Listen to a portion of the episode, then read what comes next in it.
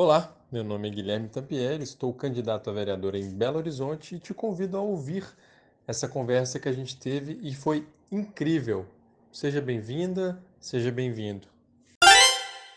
3, 2, 1.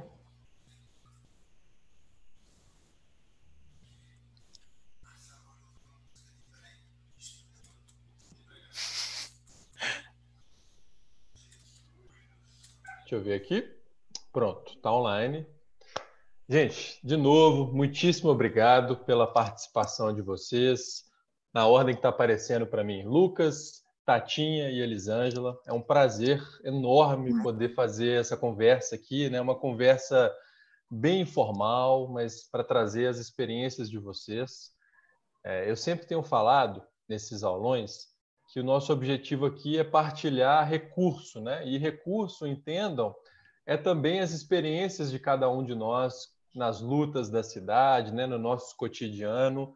E vocês três são pessoas que eu cruzei é, ao longo da minha vida e que eu tenho um prazer enorme de ter cruzado. Né? Cada uma num canto, né? menos a, a Elisângela, mais a Tatinha, mais Lucas uhum. também, tivemos uma experiência legal. É, vou fazer uma introdução rápida, salvar aí quem está chegando no, no Zoom agora. É, só pedir para deixar o microfone no mudo por enquanto especialmente para não dar ruído, né? É... Meu tá mudo? O seu pode ficar, Lucas. O seu tá tranquilo. Só de quem está okay. chegando aí. É...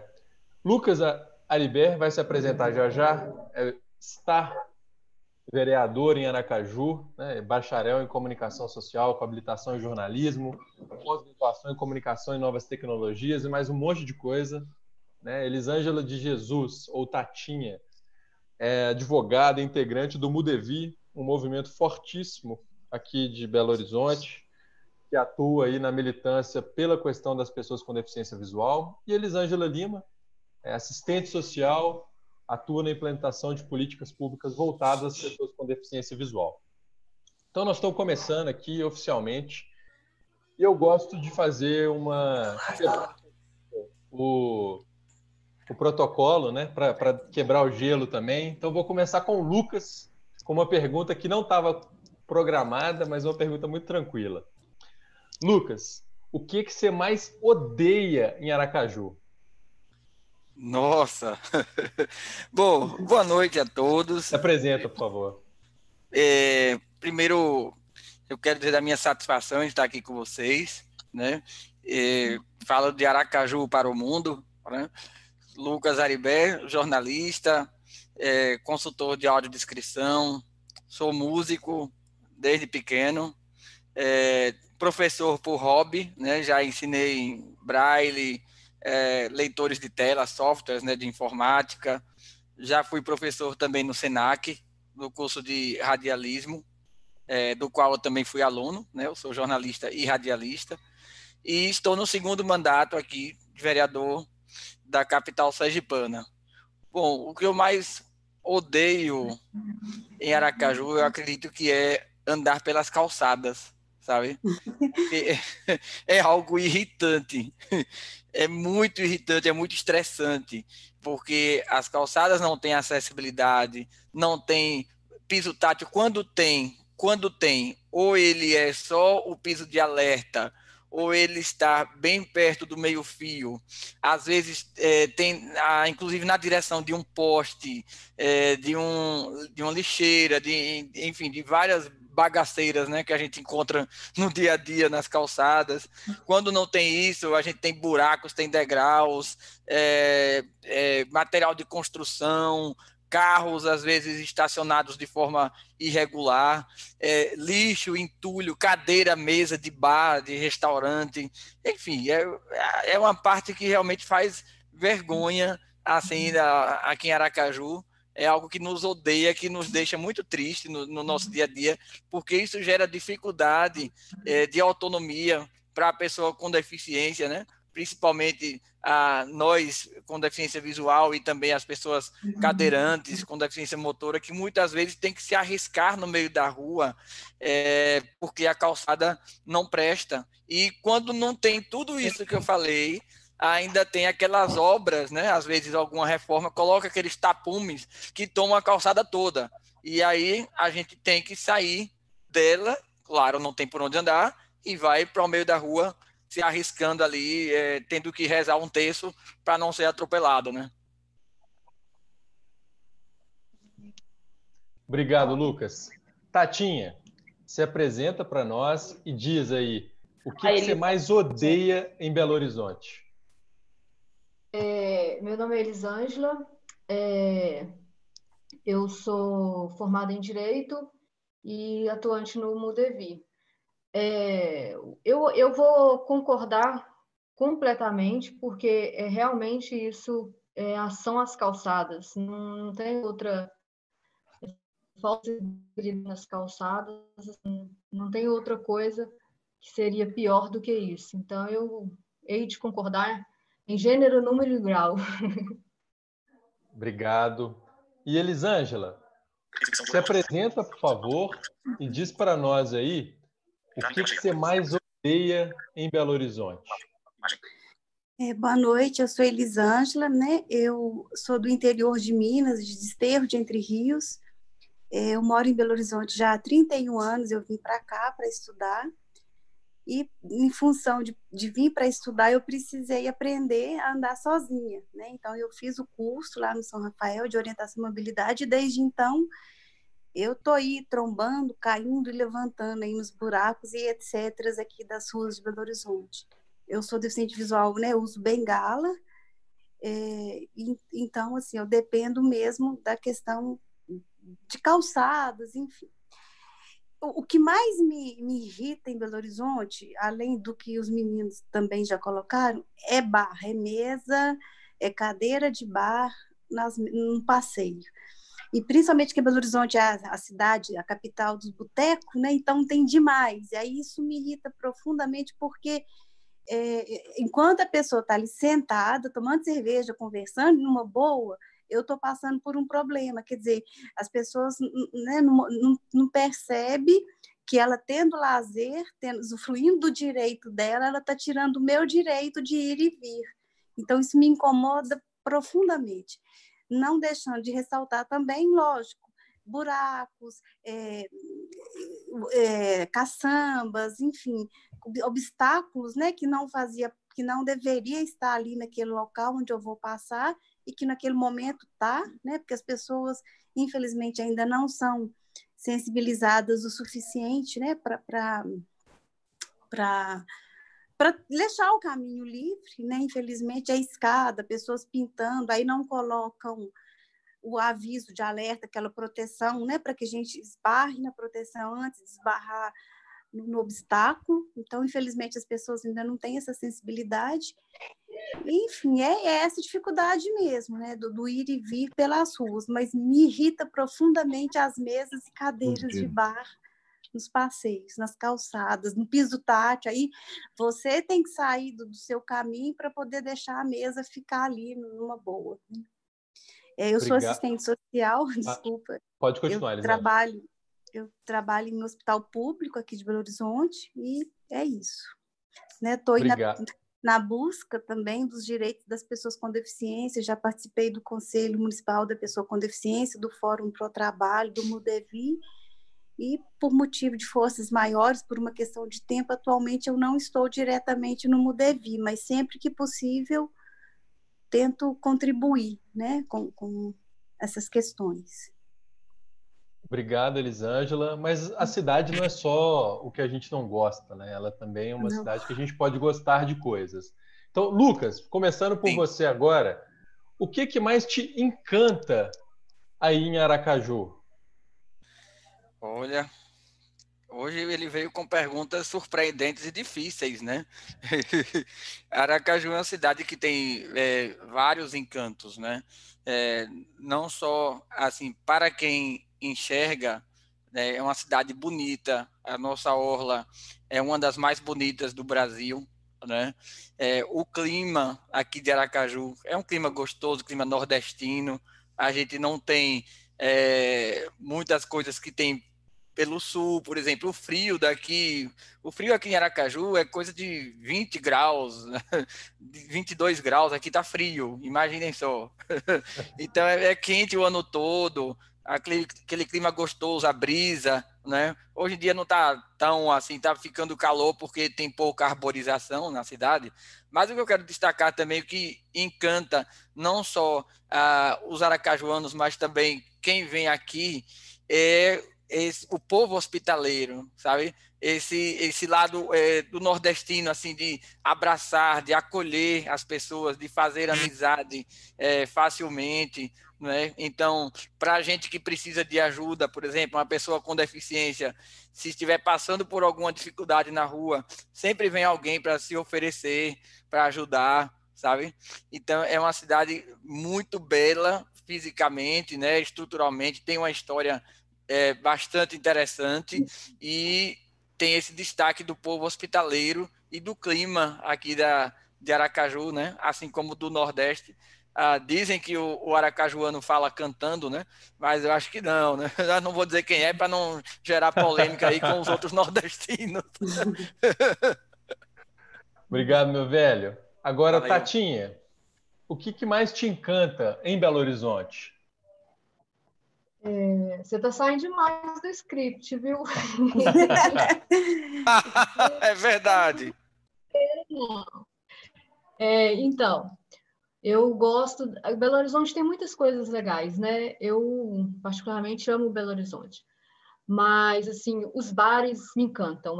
Essa quarentena tá doída, viu? Porque eu frequento muitos bares. Então, assim, é, os bares, o clima de Belo Horizonte também, essa sensação que a gente tem de estar um pouco meio que no interior, né? Que, é, dependendo de outras cidades grandes do Brasil, assim, quando você está aqui em Belo Horizonte, parece que você ainda está no interior, assim, o acolhimento das pessoas. É... Eu acho que Belo Horizonte tem muita coisa legal. Então, os bares é o que eu assim, adoro demais. Obrigado, Tatinha. E Elisângela, o que, que mais te encanta em Belo Horizonte? Então, é, é o acolhimento de forma geral. Eu, eu falo que quando eu viajo, e aí quando eu chego ali em Confins, né, no aeroporto, eu tenho a sensação que as montanhas estão me protegendo, assim, me abraçando, né? Viajar é bom, mas voltar é melhor ainda. Então, eu acho que é esse bem-estar que a cidade propicia, né? Por exemplo, eu nunca fui assaltada e eu sou uma pessoa que ando, como as pessoas dizem, igual canela de cachorro, ando, ando muito pela cidade. É, uso muito transporte público, né? Meu, meu meio de transporte principal é o transporte público. E, assim, é isso, é essa hospitalidade da, da cidade como um todo. O clima, eu adoro esse friozinho nosso aqui. É, não é um, não gosto de lugares úmidos, né? Então aqui não é úmido, assim aquele úmido que você fica transpirando o tempo todo.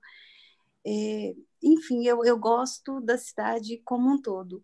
É, da sensação de tranquilidade, apesar de você estar em um centro urbano, né? Tanto que eu não moraria no interior, mas ao mesmo tempo você está numa cidade é, que acolhe, é essa sensação que eu tenho de Belo Horizonte como um todo. É o que eu mais gosto, esse acolhimento de modo geral. Nossa, que lindo isso que você falou das montanhas, né? Quando a gente tá É, chegando, mas é, eu sinto que me abraça. Assim. Bem bonito isso. Uhum. É, agora, voltando um pouquinho né, para o que a gente tinha combinado para essa nossa prosa aqui, é, a ideia, para quem está nos ouvindo, né, é cada um dos três falar um pouquinho aí de 10 a 12 minutinhos de algumas experiências. Né? E nós vamos começar com a Elisângela, Elisângela Lima, que vai falar um pouquinho para nós como que é essa experiência dela. Né? Ela acabou de nos dizer que ela é uma usuária cativa e ativa do transporte coletivo. Uhum. É, então, como que é essa experiência de usufruir de um sistema de transporte coletivo em Belo Horizonte?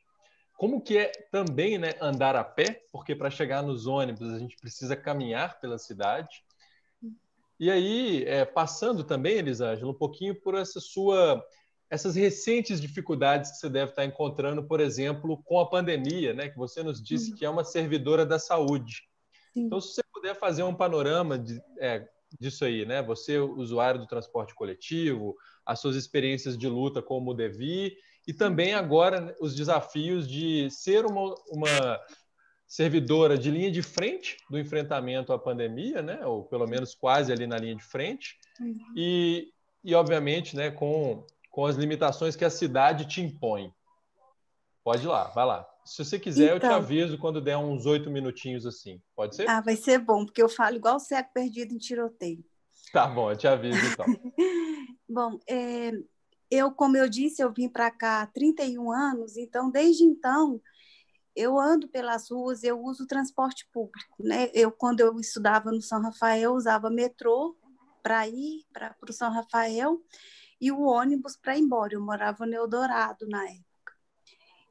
O metrô tem aquela acessibilidade dos funcionários, né? nos conduzir até o, o vagão do trem, tem, a, a, digamos que a cadeira lá especial para o deficiente.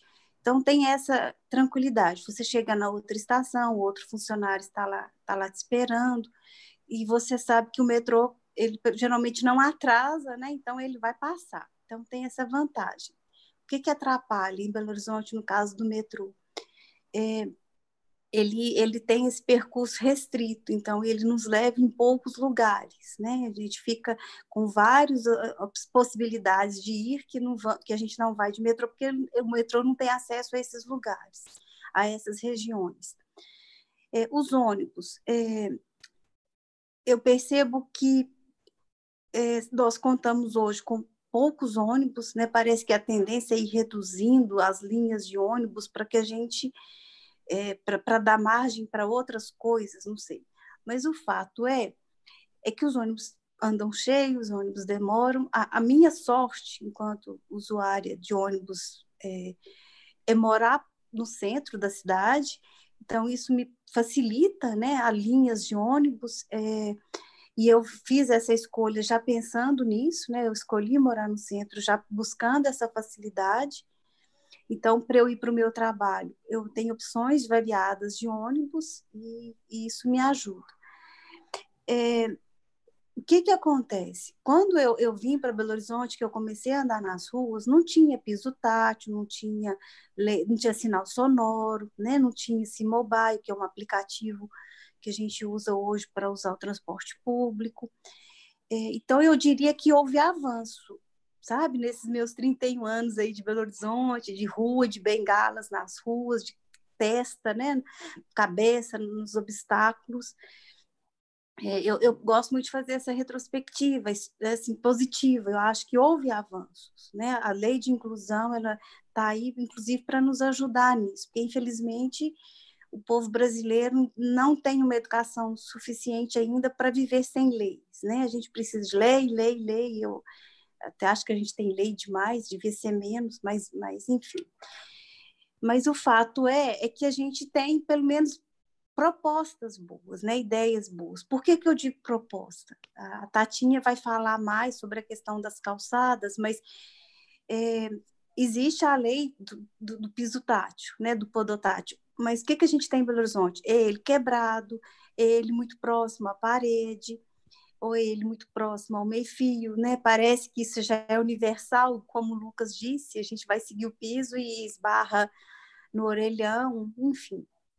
É, o sinal sonoro, que é uma coisa que nos ajuda, mas infelizmente muitas vezes está é, estragado, é, ou a travessia é colocada de forma confusa, aí o deficiente confunde os sons do sinal sonoro, porque é, desde que eu estou em Belo Horizonte, que, que, eu escuto e que eu percebo a confusão que é o trânsito, né? Assim, a, as mãos, né? A mão de contramão, vira para cá, vira para lá, aqui. Então, isso dificulta. Não é uma cidade linear, assim, em termos de trânsito, né?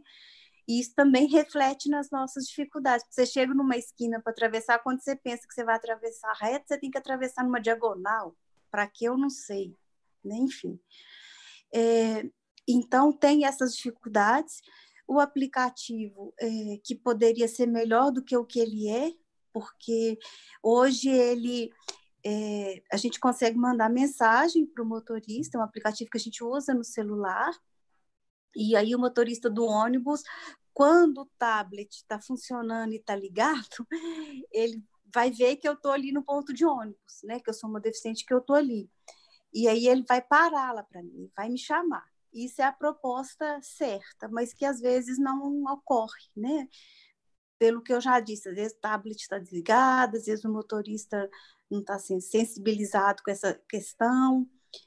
É, esse aplicativo ele deveria ter a opção para me falar a hora que está chegando o meu ponto de descer, de desembarcar, né? É, é uma coisa simples, mas que ainda não está sendo é, acessível no aplicativo. É, então, ele tem essa falha. Eu digo que melhorou, porque já tem, eu já consigo ver né, se, se o ônibus passa naquele, quarto, naquele ponto de ônibus, é, que horas que ele vai passar. Então, isso me dá uma certa facilidade. Mas o que eu percebo é que, em virtude né, da burocracia é, do sistema público, em virtude dos interesses é, financeiros de, de, empresas é, associadas né, às empresas públicas, a própria prefeitura, é, a coisa não flui como deveria. É, né? O sistema público ele ainda é muito burocrático. E quem que fica prejudicado? Burocrático e, e muito jogo de interesse. Né? Então, quem que fica aí no prejuízo disso? O, a população e o deficiente mais ainda, né? Então, é, a gente conta aí com essa dificuldade. Por exemplo, agora né, existe a lei para que tenha o álcool em gel nos ônibus. É, eu soube disso pela imprensa, mas aonde que fica o álcool em gel no ônibus? Eu entro lá, vou sair passando a mão no ônibus para saber. Então, são detalhes né, de, de acessibilidade, de informação, é, que a gente perde por não estar vendo, né? por não enxergar, eu, eu não tenho acesso imediato ao álcool em gel. É claro que eu, como uma pessoa que tive interesse, perguntei ao motorista, onde que fica o álcool em gel aqui? Aí ele me falou, né? Mas, enfim, é, são essas questões de dificuldade de, né, de você depender do transporte público, ou então você ter que é, ir a pé, ou até mesmo hoje os aplicativos né, de, de, de transporte, mas o, o, deficiente, de modo geral, ele tem como transporte principal o transporte público né? Eu sou uma delas. E a gente depare com essa questão de, às vezes, o aplicativo não está funcionando, aí você fica lá no ponto, aí a pessoa vai embora e não consegue, é, você perde o ônibus por causa disso, então tem esses dificultadores. É, e em relação às calçadas, o que eu acho mais difícil é isso, é os buracos é, Belo Horizonte conta com uma geografia é, que eu, eu, brinco que quando a gente não está subindo, está descendo, né? Então, é, é uma geografia é, que dificulta, sim, a, a, questão da acessibilidade, porque a gente tem ruas aqui que são verdadeiras ladeiras, né? Os bairros, é, os passeios são muito estreitos, tem lixeira que ocupa praticamente o passeio todo. Então, às vezes, a gente anda na rua porque o passeio sinceramente, sabe, assim, você não tem ânimo para andar no passeio. E aí as pessoas ficam preocupadas porque acham que a gente vai ser atropelada e a gente está ali ciente que está num cantinho da rua, está atenta ao vidro. É claro que não é o ideal, mas às vezes a gente acaba optando por isso, né? Por andar na rua porque a calçada não, não colabora. É degrau muito alto, é degrau quebrado, e as mesas de bares, como eu disse, que é uma coisa que me irrita demais, assim, que é uma vantagem agora na quarentena, porque os passeios estão limpinhos, né? Não Lisângela, tem... licença, dois Sim. minutinhos, mas pode continuar. Tá. Bom, então, de modo geral, as dificuldades que eu tenho é, no ir e vir são essas, e também já coloquei as vantagens atuais, né? Em relação ao meu trabalho, é, nessa, né, na atual pandemia, é, primeiro, eu não é, é, usar transporte público é uma coisa desfavorável, né? Assim, é, é, seria bom evitar, mas é o que eu tenho, eu uso transporte público para ir trabalhar. É, no meu trabalho, a gente fica de máscara o tempo todo, eu chego, eu vou higienizar a minha bengala com álcool.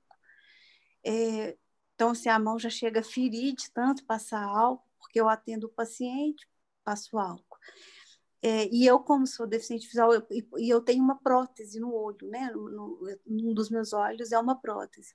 Isso propicia a, a eu querer pôr a mão no olho, às vezes para coçar, sabe?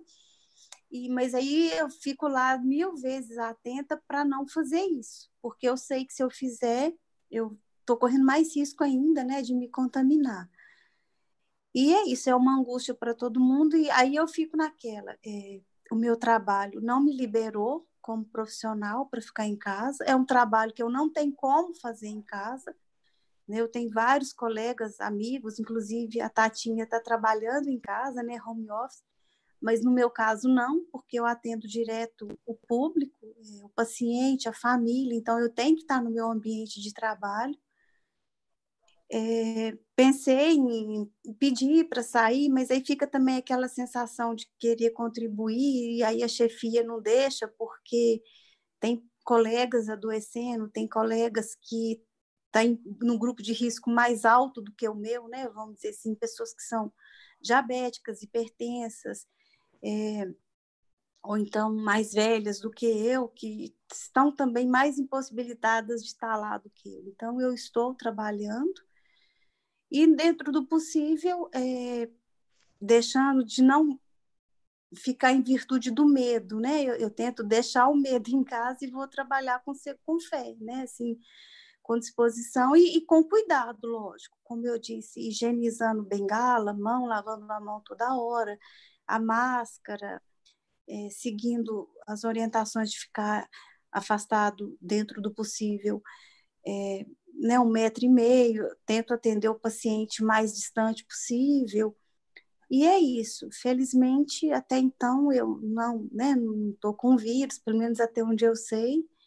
Eu não trabalho em um hospital de linha de frente, eu trabalho em um hospital que é uma retaguarda, apesar de ter funcionários que, contra, que, que já né, pegaram, inclusive, infelizmente, hoje faleceu um colega nosso lá, um técnico de enfermagem, é, vítima do Covid. A semana passada ele foi hospitalizado e não resistiu, né? Então foi uma perda para a gente hoje, mas é isso. É, né, o hospital que eu trabalho não é diferente. As pessoas com as quais eu, eu convivo é, não são diferentes das demais. Todo mundo está nesse processo de sofrimento mesmo, de angústia, mas ao mesmo tempo eu diria também de esperança, né? Vamos acreditar que as coisas vão melhorar, que as coisas vai chegar no seu lugar. Eu acho que é isso. Obrigado demais, Elisângela. A gente vai voltar com alguns desses aspectos aí. Uhum. Lucas, meu velho, você está no segundo mandato né, de vereador aí em Aracaju. E aí, é, na fala da Elisângela, ela trouxe a importância das leis, mas em, em, algum momento também as contradições das leis, né? Que elas têm um bom caminho, mas ao mesmo tempo a execução da lei, né? Ou a fiscalização daquilo que deveria existir não acontece, né? O piso tátil quebrado, é, entre outros aspectos. E você tem uma experiência enorme, né? De legislador, mas também de um cidadão que tem uma deficiência visual e que caminha por uma cidade, né? uma cidade que certamente está muito longe de ser uma cidade inclusiva às pessoas com deficiência visual. Então, Lucas, é, nessa mesma linha né, de 10 a 12 minutinhos aí, eu queria que você uhum. contasse para a gente essa sua experiência como cidadão de Aracaju, né, de circular nas ruas da cidade, e também, obviamente, né, de, de como que é ser um vereador, ou estar vereador, perdão, é, numa Câmara que eu também tenho certeza que ainda não está pronta para receber as pessoas nas suas particularidades. Se você quiser, eu te aviso aí também, com os oito minutinhos. Sim, por favor. Então vai lá, meu velho. Eu estou tentando controlar aqui também do, com o leitor de tela, mas você pode me avisar, viu? É, gente, é, falar de mobilidade urbana, é, eu vou fazer um, uma pincelada aqui na parte legislativa, na parte prática e também na nossa atuação é, no âmbito de cidadão e político, que é o que eu estou no momento. Né? Veja, Aracaju ela possui uma lei municipal aqui, 1678, barra 2091, 1991, que já determinava o tipo de calçado, o tipo de piso, que deveria ser é, impermeável, é, sem degrau, sem obstáculo e tal, tudo certinho, né? Essa lei é de 91. Então, nós estamos falando aqui de 19, é, 29 anos, né? 29 anos. Então, é muito tempo. que a lei existe, mas que infelizmente passaram vários gestores, vários, vários, vários, e nada foi feito. Na verdade, para não dizer que nada foi feito, começou-se a fazer um trabalho é, no centro da cidade e parou no tempo, no espaço. Depois fizeram a ideia de um bairro modelo, é, é, num bairro chamado Bugio, aqui de Aracaju, é um bairro da periferia. É, também não foi à frente. Enfim, algumas tentativas frustradas porque não se encarou como prioridade a questão da mobilidade urbana, especificamente a calçada. E vale lembrar que Aracaju é uma cidade praticamente plana, nós não temos aqui ladeira, morro, né? É muito pouco, pouquíssimo. Então daria para se fazer um trabalho bem bacana, é, bairro por bairro, com, com planejamentos a curto, médio e longo prazos, como eu sempre cobro aqui, o planejamento estratégico. E nós participamos, antes mesmo de pensar em entrar na vereança, né, em alguns grupos, alguns movimentos da calçada livre, é, foi um, o principal movimento deles, que reuniu inclusive órgãos públicos também para discutir a cidade, para discutir a acessibilidade nas calçadas. Veio o representante da ABNT para debater a questão do piso tátil. E, como eu falei lá no começo, né, o piso tátil aqui em Aracaju é uma, é uma piada, sabe? Porque a, o órgão daqui, a IMURB, que é a Empresa Municipal de Obras e Urbanização, eles têm um entendimento é, do piso tátil que é diferente do, do Brasil todo, que é diferente da ABNT. Parece que em Aracaju existe uma outra ABNT, sabe?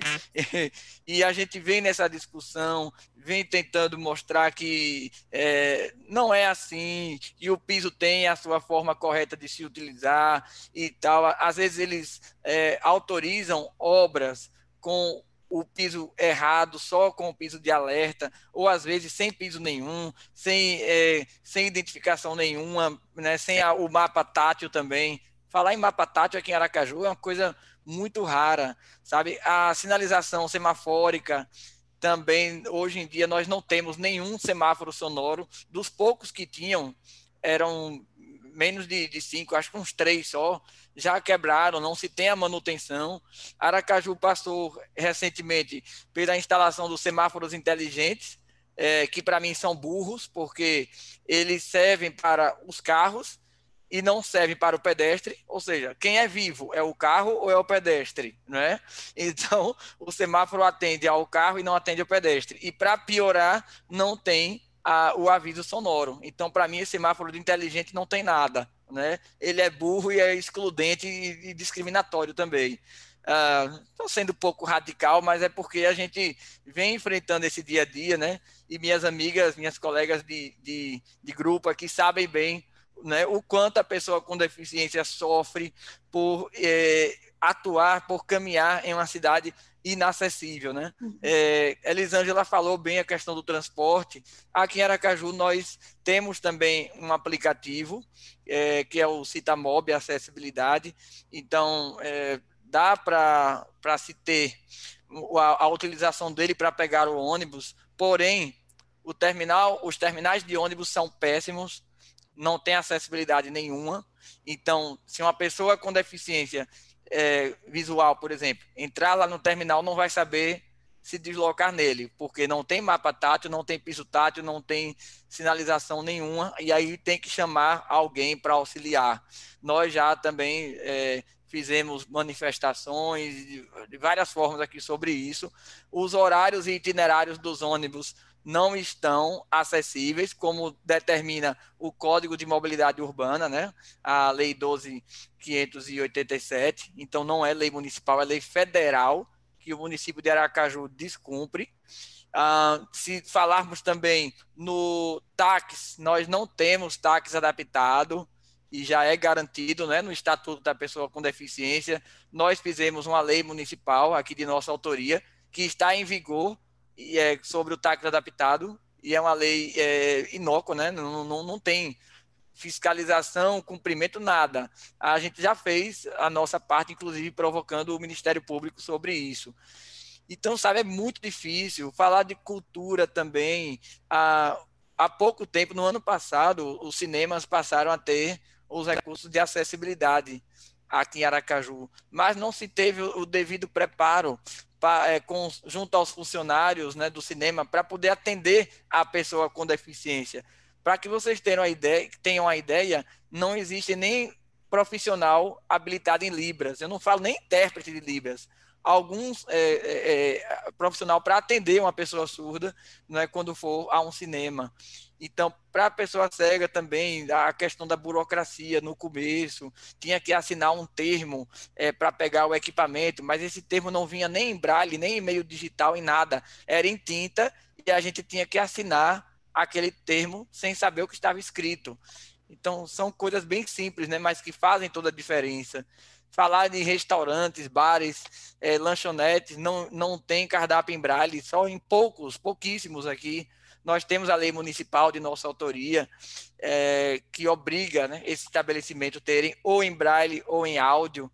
Ah, então, falando um pouco mais da Câmara, a gente fez aqui a lei é, para instituir um plano emergencial de recuperação de calçadas e passeios públicos a Câmara aprovou, o prefeito vetou, a Câmara derrubou o veto, e aí o prefeito achou pouco, entrou na justiça, né? E a lei hoje é decretada inconstitucional, lamentavelmente. Então, Aracaju não tem um plano de recuperação de calçadas, né? É, a Câmara passou por alguns ajustes quando a gente entrou em 2013, algumas adaptações, né? O elevador sonoro, colocaram corrimão também para facilitar para mim. É uma rampa que tinha numa região que era com degraus bem, bem altos, né? Eles colocaram uma rampa. Uh, tem um equipamento que escaneia o, os documentos, os projetos, as correspondências, e eu leio com o leitor de telas, né, que as meninas também conhecem. Uh, quando eu estou falando na tribuna, nós temos um sistema de aviso sonoro que ele me avisa quando eu tenho 5 minutos, 10 minutos, 2 minutos. Tá? Isso. Aproveitar pois então não. que a gente, a gente, não tem um aviso sonoro, mas falta exatamente dois minutos aí.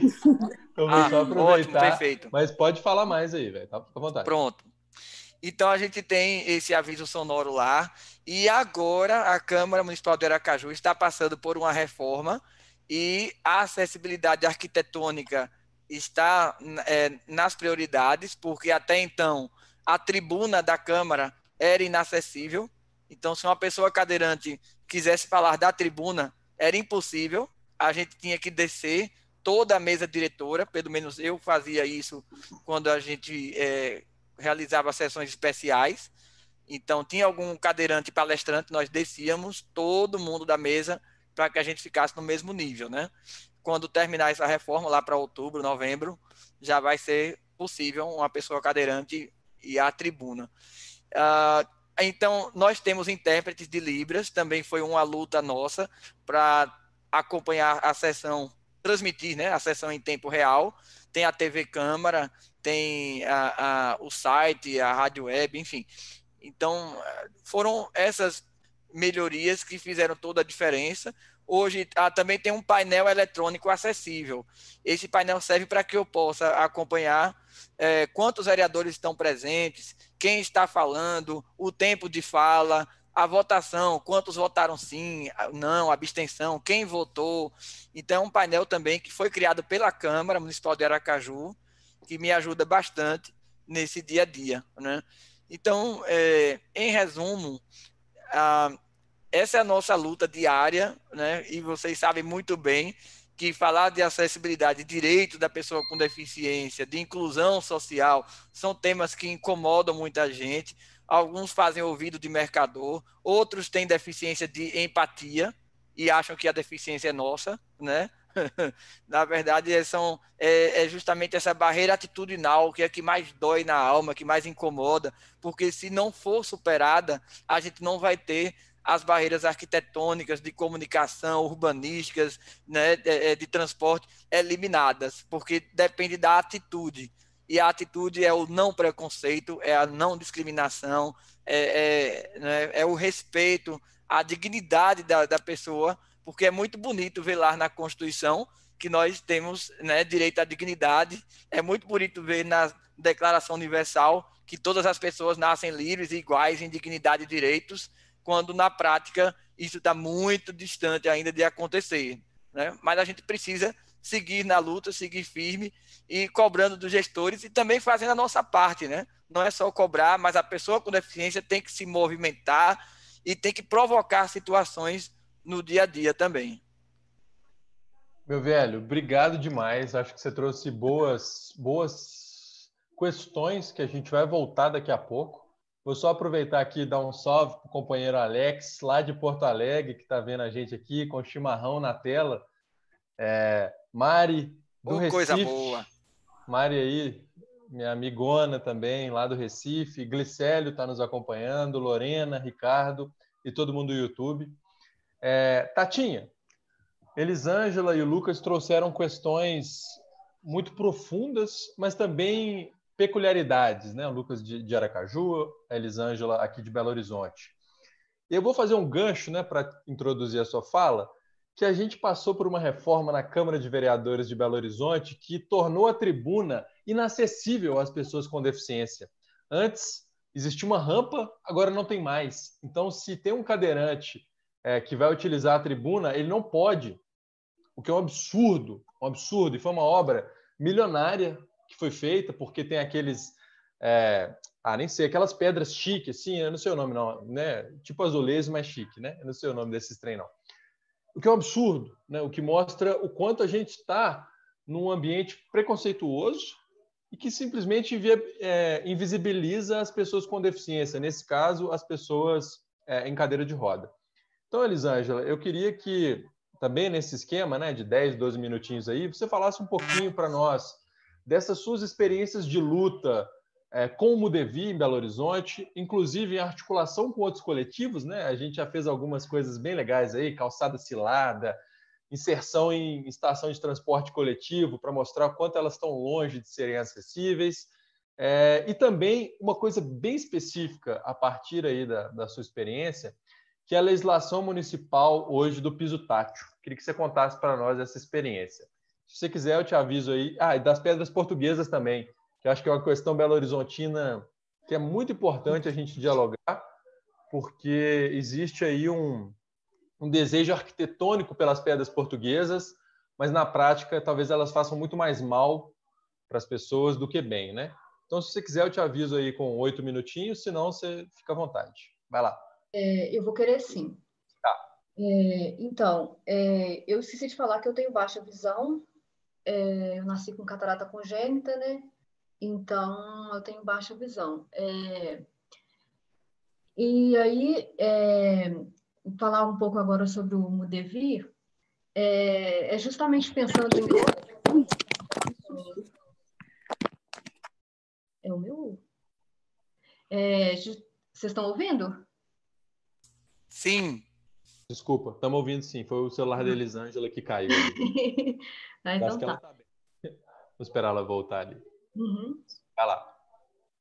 É, então, pensando nessas, é, nessas, justamente nessas questões que foram faladas, é que surgiu o Mudevi, com essa ideia mesmo de é, com, é, dividir né, experiências, é, até mesmo porque o deficiente, ele não, geralmente as políticas são para ele, mas ele não participa, ou às vezes nem tem a política. Então, a ideia do Mudevi é justamente entrar nesse, nesse contexto para que as, as pessoas com deficiência elas passem a atuar né, no sentido das melhorias na, na qualidade de vida mesmo das pessoas.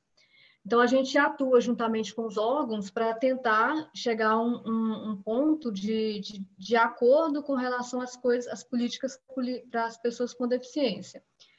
É, e aí a gente, essa, esse sinal sonoro que a Elisângela comentou, que hoje tem em Belo Horizonte, é, é, um, é um dos trabalhos né, que, do Mudevi, né, porque ele, quando pensaram em, em, em lançar, criar esse sinal sonoro, era para ele ter botoeira, então o cego teria que chegar na travessia, é, procurar onde que tinha um poste lá, para apertar o botão para depois ele esperar o sinal fechar.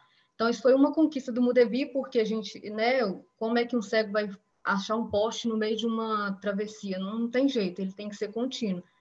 Né? Se, se o Mudevi não tivesse atuado nesse sentido, talvez hoje ele seria contínuo. É, seria com botoeira, né?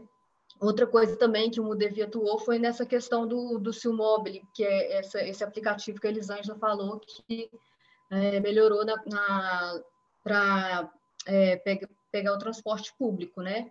É, a gente trabalhou nessa parte dessa acessibilidade dele, e aí é isso aí, é um caminho, e a gente vai entrando, porque a pessoa não convida, não, a gente que entra e vamos propor isso, né? Porque realmente as pessoas com deficiência, elas precisam ser atuantes, né?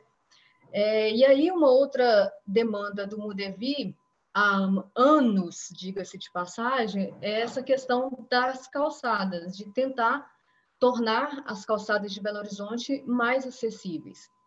E aí, dentro dessa complexidade toda de, de tornar uma calçada acessível, a gente tentou atuar muito tempo com a prefeitura, é, com relação a essa questão do piso tátil mesmo, para poder, porque até então a, a, o piso tátil ele é, ele é instalado é, de forma incorreta, né? Porque a norma da prefeitura ela não é uma norma boa, não é uma norma que atende assim com com clareza as pessoas com deficiência. Então, o Mudevi entrou, é, e aí foram várias reuniões, vários, nossa, é e eram reuniões assim pesadíssimas de porque as pessoas precisam, sim, para as coisas acontecerem, a ser, falar em acessibilidade para pessoas com deficiência, é, qualquer tipo de deficiência, é uma coisa muito complicada, porque você tem, primeiro, que você tem vários tipos de deficiência, né? E aí, às vezes, uma, uma pessoa com deficiência, com um tipo de deficiência, ela precisa de uma coisa, mas aí outra pessoa com outra deficiência precisa de uma outra coisa contrária àquela outra pessoa com deficiência tem. Então, assim, é, é, realmente muito complicado. E aí, uma dessas atuações que a gente foi foi em relação ao piso tátil. É, quando começou a instalação de piso aqui em Belo Horizonte, é, nossa, de repente a cidade estava toda construída e nesse meio tempo estava lá o Mudevi tentando encaixar, falando para a prefeitura, não, não é assim, isso está errado, não, a gente não, a gente está trombando nos portes, é, tá, o, o piso tátil está levando no buraco. Então, esse tempo todo que o piso estava sendo instalado, a gente tentou atuar nesse sentido. É, e aí, em 2016, é, até então, a norma da ABNT era só a 90-50, mas ela trazia o piso tátil de uma forma mais geral.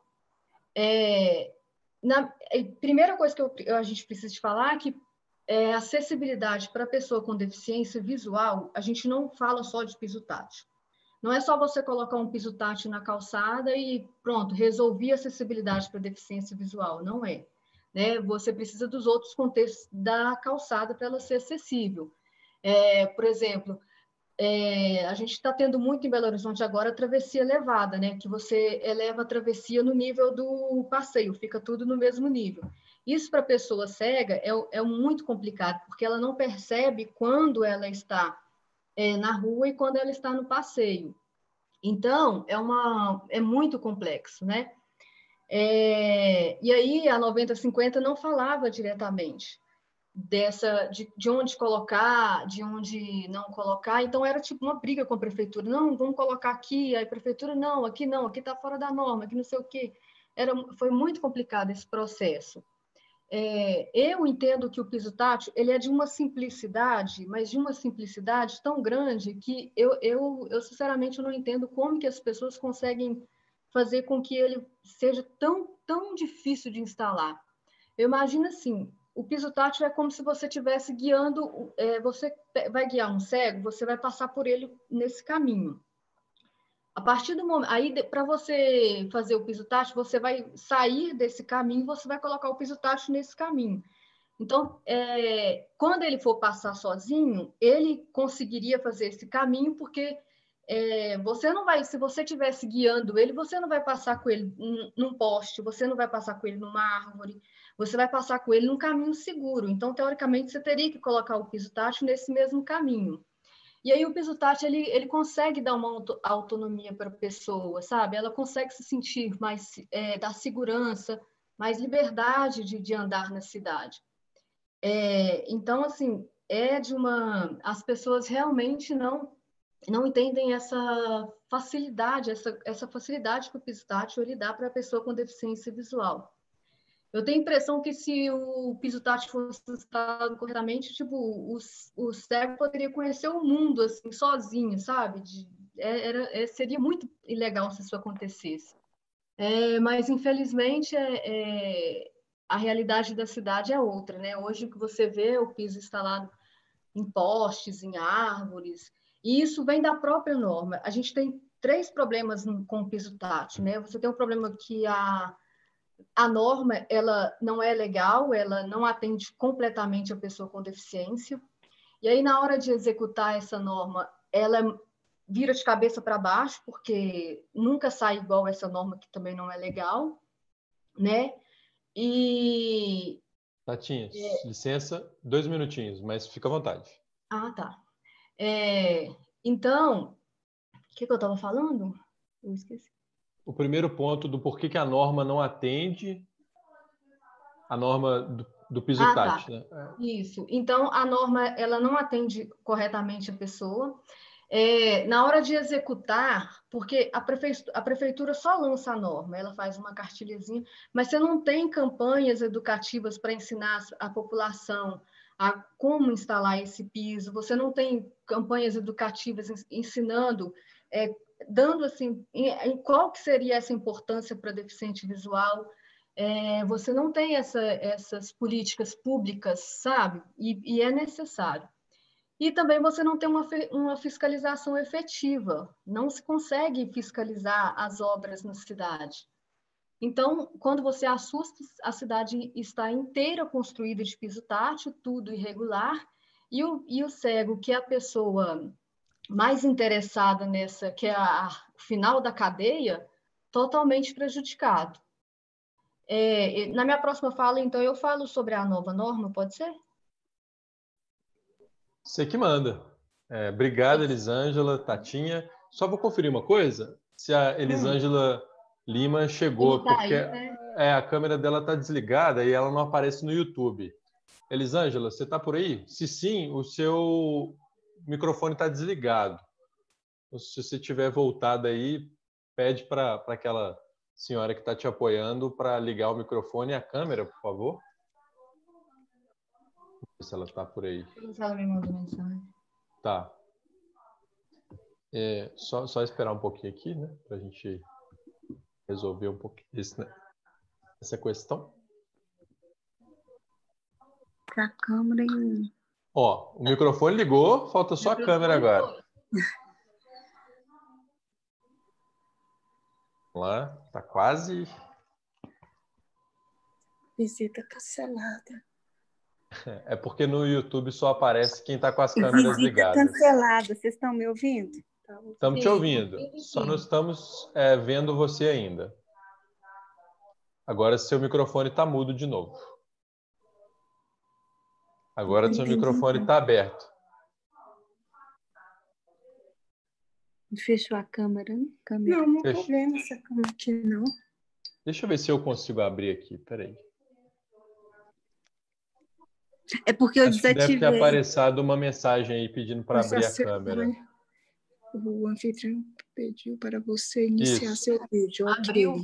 Aí, pronto. Aí. Sou eu. Boa. Agora, gente. Mas eu não estou gente... vendo vocês, mas tudo bem, eu não enxergo mesmo. Ouvi o que importa. É, a gente te vendo, tá, tá perfeito agora. Tá bom. Obrigado. Como é que chama a sua amiga? Ouvi... Oi? Chama sua amiga? Só para agradecer. Ivanilza, ela. Ivanilza. Obrigado, Ivanilza. É... Tatinha, agora... eu te ouvi tudo, tá? tá bom. Perfeito. Agora a ideia é essa, é vocês comentarem um pouco, né, as falas um dos outros. Teve muita coisa que chegou para quem, para vocês aí, né, e para quem está no YouTube. Eu estou com um caderno, então olho para baixo, não estou mexendo no celular não, eu estou é, anotando essas coisas todas. Já tem duas páginas aqui. Não. É, eu tenho Vou começar com uma questão e que acho que permeia um pouco muito do que vocês conversaram aí. O celular caiu, mas acho que vai ajeitar ele aí. Tá me vendo de novo? Estamos te vendo aí. Pronto. Eu vou ficar longe da cadeira. Pronto. É segue aí. você ficar quieto. Fica a estátua aí. Tá, tá bom. Agora tá perfeito. Tá. É, que é um pouquinho, né? É, Lucas trouxe o quanto a gente está distante mesmo que existam várias legislações federais, estaduais e mesmo municipais, as nossas cidades, desde o planejamento né, até a operacionalização de um piso tátil, elas não escutam e elas não estão atentas né, às necessidades, aqui nesse caso específico, das pessoas com deficiência visual. Então, é, se a gente não tem um planejamento que inclua essas questões, a gente não tem uma gestão que não inclui, a gente não tem uma fiscalização que não inclui, né? O papel da sociedade civil ele se torna ainda mais importante e também do legislativo. Só que a gente sabe que o legislativo também é muito omisso né? no, no, no cumprimento das leis, né? Que é o, o cerne do legislativo, fazer a lei ser cumprida, para além de fazer leis. Então, eu queria que vocês comentassem um pouquinho desse descolamento das legislações, né, do, do desejo do legislador para a prática e também comentassem as falas um dos outros aqui. Acho que podemos começar com a Elisângela, que falou primeiro, depois o Lucas, depois Tatinha, mas fiquem à vontade para falar aí. A gente tem uns 15 minutinhos para conversar um pouco de uma forma mais geral. É com vocês aí. Então, é, como eu, eu, disse, infelizmente, não só em Belo Horizonte, mas o brasileiro, no Brasil de modo geral, tanto que a nossa Constituição ela é cheia de artigos e, enfim, é uma Constituição grande.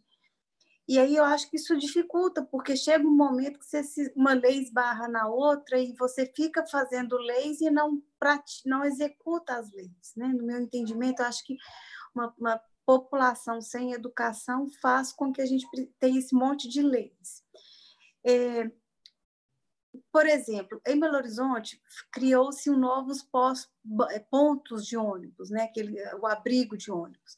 Aí o que, que a lei fala? Que teria que ser cadeiras afastadas umas das outras para que as mulheres não sofressem assédio. Aí o que, que a gente tem? Umas cadeiras lá que já estão quebradas, população que não cuida dessas cadeiras é, um ponto de ônibus que veio com obstáculos para a gente que é deficiente. E aí, é, o Mudevi já existia nessa época, já estava em discussão com, com a empresa pública que, que atua aí na, na, nos abrigos de ônibus, né, em Belo Horizonte, e mesmo assim o, o, abrigo foi construído sem chamar o Mudevi, ou seja, é o que a gente sempre pede, né? Nada por nós sem nós. Deixa a gente falar para juntos, né? É, aí depois foram, como a, Tatinha disse, a questão do, do, do é, dos pisos podotátil foi feito sem perguntar para o deficiente como é que ficava essa questão. Então, assim, a gente está sempre tendo que brigar, é, quando a lei vem, a gente tem que ir lá falar, brigar, pedir, chorar, né? E ainda assim, ela não é executada do da forma como deveria. É, as, as nossas estações de ônibus aqui em Belo Horizonte. É um grande dificultador. Eu, particularmente, não necessito delas para o meu ir e vir, assim, no meu cotidiano, né? para o meu trabalho, enfim. Mas se eu dependesse de passar pelas estações de ônibus para ir, por exemplo, para o meu trabalho, seria um grande dificultador. Né? O Devi também já insistiu nisso, já levou mil propostas para a prefeitura houve alguns avanços, aí as coisas retroagem, né?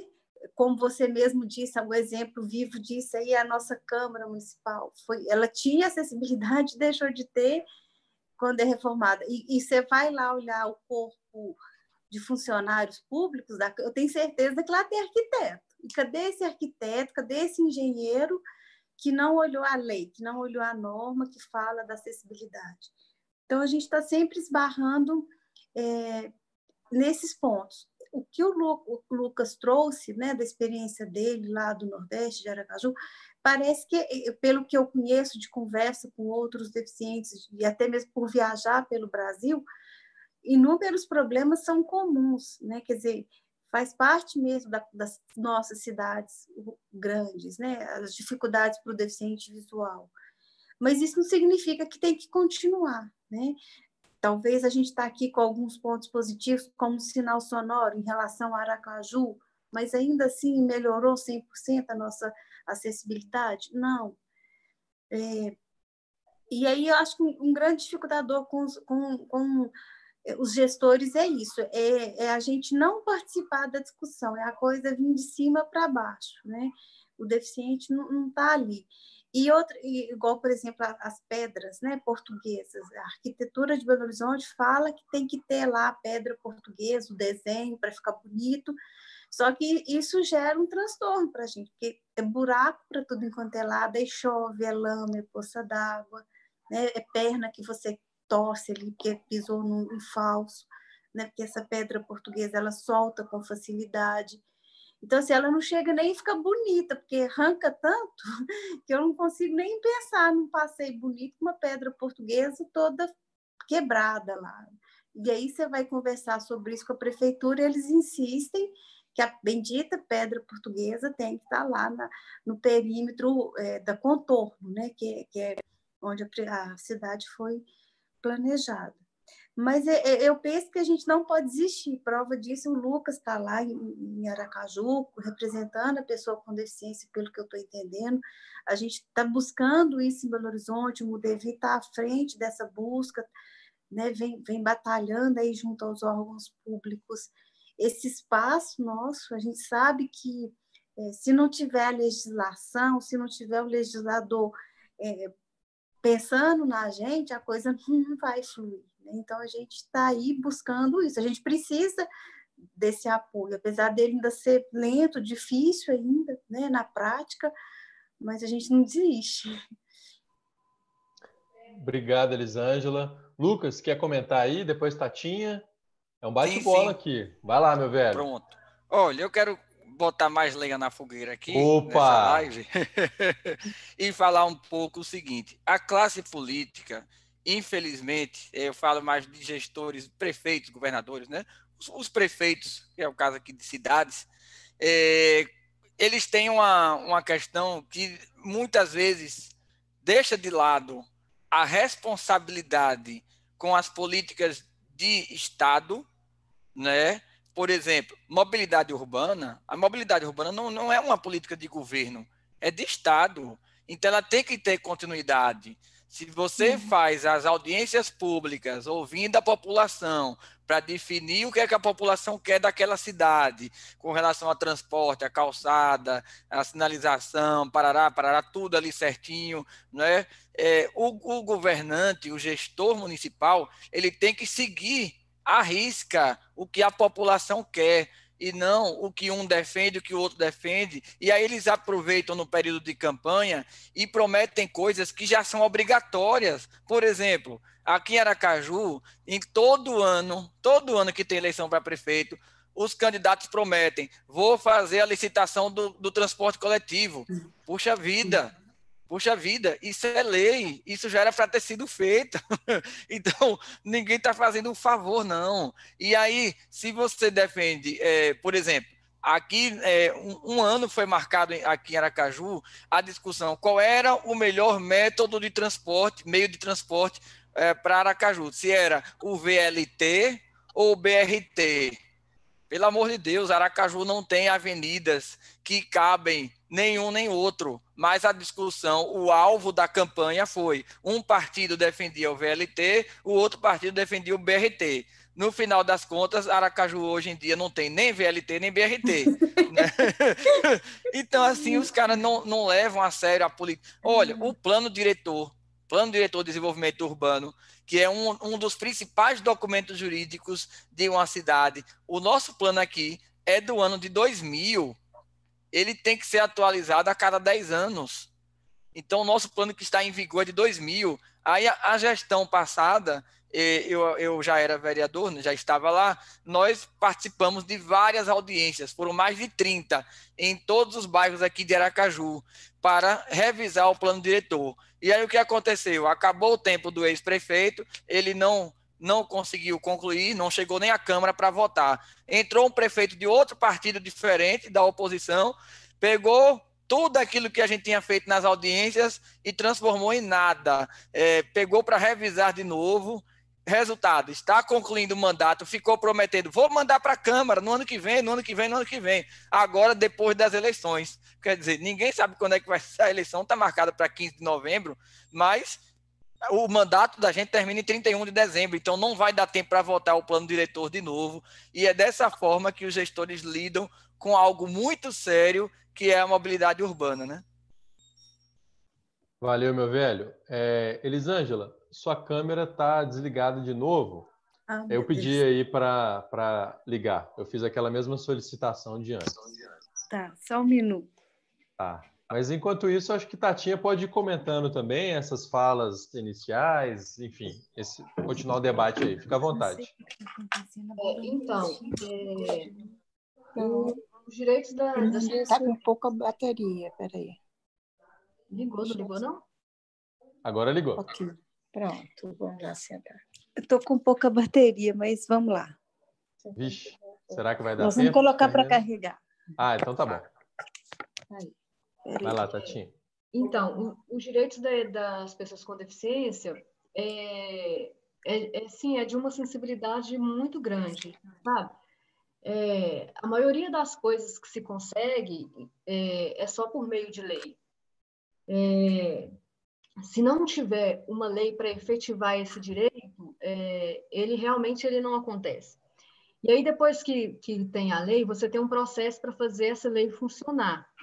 E, e, e, isso é o tempo inteiro, porque se você piscar o olho, aparece um para poder falar que esse direito não é mais vivo para tirar. Então, assim, é, a pessoa com deficiência não tem descanso, é o tempo inteiro lutando.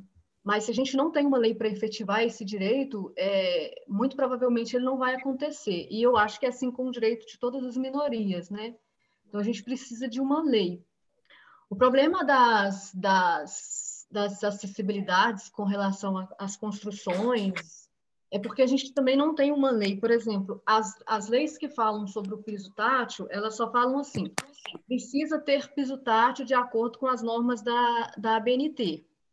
Isso é um problema, porque se a lei, se a lei dissesse deve haver piso tátil num lugar na calçada, sempre no meio, ou 40 centímetros do alinhamento, isso seria mais fácil de efetivar. Agora, quando ela fala tem que ter piso tátil, mas de acordo com as normas da, da ABNT, a gente tem um problema muito sério, porque as normas da ABNT, primeiro, elas não são acessíveis. Então, as pessoas com deficiência, elas ficam por fora do que está acontecendo, do que, do que, que aquela norma ela prevê. É, segundo, que essa norma ela, ela é um padrão né, que você precisa seguir. E terceiro, que as pessoas com deficiência a partir do momento que você tem essa norma da ABNT, as pessoas com deficiência elas perdem a voz, elas, elas não conseguem dizer que para elas aquilo não está legal, porque não, aí, aí elas só escutam assim, ah, não está na norma. Não, mas eu preciso de um piso que vai até aqui. Não, não está na norma. Isso não está na norma, não dá para fazer. Então, a norma da BNT ela não é questionada. Então, a gente deveria ter os engenheiros, os arquitetos, as pessoas que constroem as cidades, elas deviam, deveriam ter um pensamento diferente sobre acessibilidade.